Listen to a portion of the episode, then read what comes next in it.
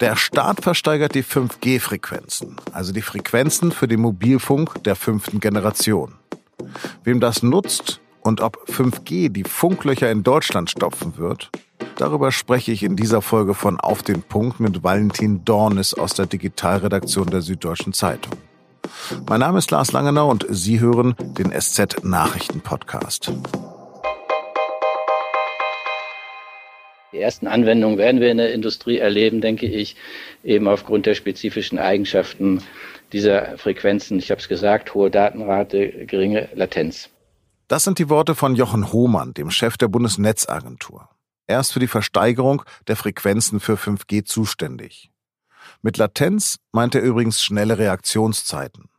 Mit den Frequenzen lassen sich nicht nur ungeheure Datenmengen transportieren, das 5G-Netz reagiert auch viel fixer als seine Vorgänger. Für Verbraucher könnte es zum Beispiel datenhungrige, hochauflösende Videoübertragung erleichtern.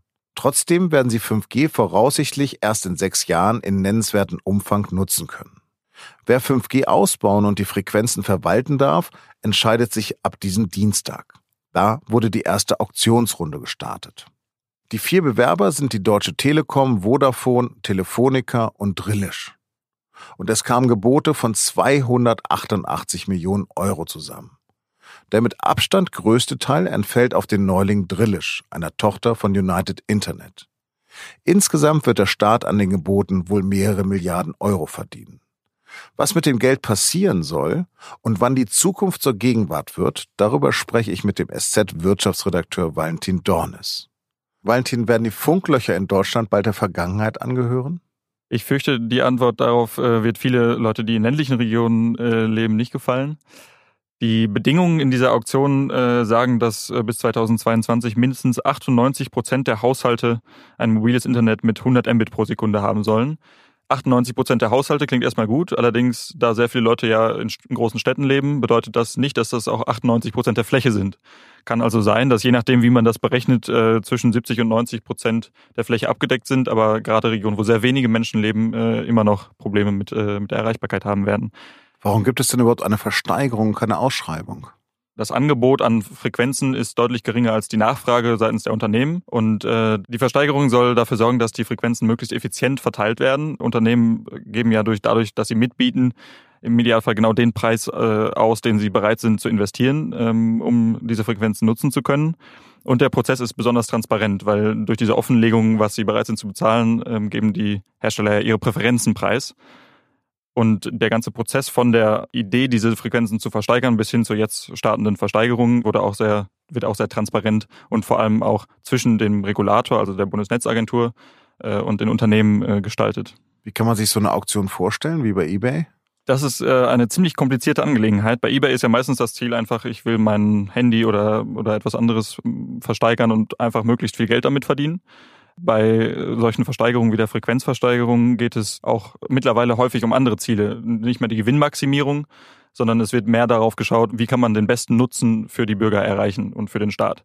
Das heißt, so eine Aktion muss sehr komplex erstmal äh, entworfen werden von Ökonomen. Man spricht sogar vom äh, Auktionsdesign. Und dieses Design wird dann aber auch nochmal nach Rückmeldung der Unternehmen und der Interessensverbände angepasst der Staat hat ja auch ein Interesse daran, dass die überhaupt mitbieten und dementsprechend muss ja auch die Auktion so gestalten, dass die Unternehmen überhaupt für die Frequenzen bieten. Was sind denn die wichtigsten Auflagen, die der Staat da macht? Die wichtigsten Bedingungen sind erstmal die bis 2022. Da müssen mindestens 98 Prozent der Haushalte äh, mit schnellem Internet von mindestens 100 Mbit pro Sekunde versorgt werden. Dann gibt es äh, Vorgaben für Autobahnen, die mit, ebenfalls mit 100 Mbit versorgt werden sollen und vor allem mit einer sehr geringen Verzögerung im Netz. Das heißt, äh, dass wenn neue Informationen über das Netz geschickt werden, äh, dann sollen sie möglichst in quasi Echtzeit verschickt werden. Das ist dann zum Beispiel für das autonome Fahren besonders wichtig. Wenn die Sensoren der Autos bestimmte Datensätze äh, versenden, dann soll das ohne Verzögerung passieren. Ist halt natürlich ein Sicherheitsaspekt. Dann sollen ähm, Bahngleise, wo sehr viele Fahrgäste, 2000 pro Tag äh, unterwegs sind, ebenfalls mit diesem schnellen Internet versorgt werden. Und es gibt noch äh, ein paar andere speziellere Bedingungen, dass 1000 Basisstationen gebaut werden müssen und 500 für besonders schlecht versorgte Gebiete. Der Staat verspricht sich Einnahmen von bis zu 5 Milliarden Euro.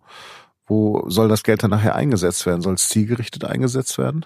Also die Bundesregierung hat im Koalitionsvertrag festgelegt, dass das Geld in einen Investitionsfonds fließen soll. Von, mit dem Geld soll dann äh, weiter in digitale Infrastruktur äh, investiert werden. Das ist äh, 5 Milliarden Euro äh, ist so eine Zahl, die kursiert. Das ist natürlich deutlich weniger, als äh, das bei der ersten großen Versteigerung äh, Anfang der 2000er war. Aber das ist dann wieder eine, eine Effizienzfrage. Ähm, der Staat hat sich hier entschieden, dass es nicht um den maximalen Preis geht, sondern dass er andere Bedingungen setzen will für diese Versteigerung. Es gab eine große Debatte um Huawei. Kommen die irgendwann nochmal ins Spiel? Huawei ist deswegen jetzt erstmal nicht dabei, weil, weil Huawei ja Technik baut und kein Mobilfunkanbieter ist. Also in der Debatte um Huawei geht es äh, darum, äh, wenn ein Unternehmen nun sein Netz ausbauen will, welche Technik darf es verwenden oder welche Technik, wo kauft es diese Technik ein? Bei Huawei ist die große Debatte ja, ob äh, das Unternehmen für den chinesischen Staat spioniert. Ähm, das wird sicher nochmal beim Ausbau dann äh, eine, große, eine große Frage sein, woher die Unternehmen dann ihre Technik kaufen, die sie benötigen, um ein äh, stabiles und breit angelegtes 5G-Netz in Deutschland aufzubauen. Da gibt es verschiedene Anbieter, äh, viele davon tatsächlich äh, auch technologisch sehr gut aus Asien unter anderem Huawei. Allerdings gibt es auch europäische Anbieter oder den, den US-Anbieter Cisco. Da wird sich dann zeigen, äh, wie, wie sich dieser Streit noch entwickelt. Vielen Dank für das Gespräch. Sehr gerne. Und jetzt noch drei Nachrichten, die heute wichtig sind. Der Zyklon Idai hat in Mosambik, Simbabwe und Malawi eine Spur der Verwüstung hinterlassen. Heftige Stürme, Überschwemmungen und Erdrutsche sollen mehr als 1000 Menschen getötet haben. Das befürchten die Vereinten Nationen. Straßen und Brücken sind zerstört, Kommunikation und Stromversorgung sind in weiten Teilen zusammengebrochen. Bis zu 400.000 Menschen sollen in der Folge des Tropensturms obdachlos geworden sein. Trinken Frauen in der Schwangerschaft kann das zu Behinderung beim Kind führen. Laut einer Münchner Studie wurden die Folgen des Passivtrinkens bisher zahlenmäßig völlig unterschätzt. Demnach kommen in Deutschland etwa 16.000 Babys behindert zur Welt, etwa 3.000 von ihnen mit einem schweren fetalen Alkoholsyndrom. Die Kinder sind oft kleinwüchsig und weisen Fehlbildungen auf. Auch sind ihre motorischen Fähigkeiten eingeschränkt und sie leiden an Verhaltensstörungen, Gedächtnisschwund und Konzentrationsschwierigkeiten. Ärzte empfehlen deshalb 0,0 Promille in der gesamten Schwangerschaft.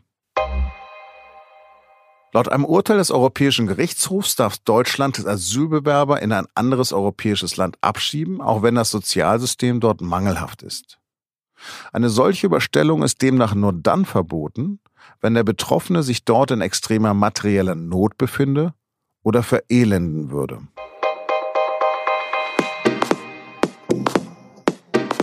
Übrigens hatten wir vor zwölf Tagen einen Podcast nur zum Thema Huawei. In kann Deutschland Huawei noch trauen? haben wir mit unserem China-Korrespondenten Christoph Giesen eingehend über den Technologiekonzern aus der Volksrepublik gesprochen. Sie finden diese Folge von Auf den Punkt unter sz.de-podcast. Redaktionsschluss war 16 Uhr. Danke fürs Zuhören und bleiben Sie uns gewogen.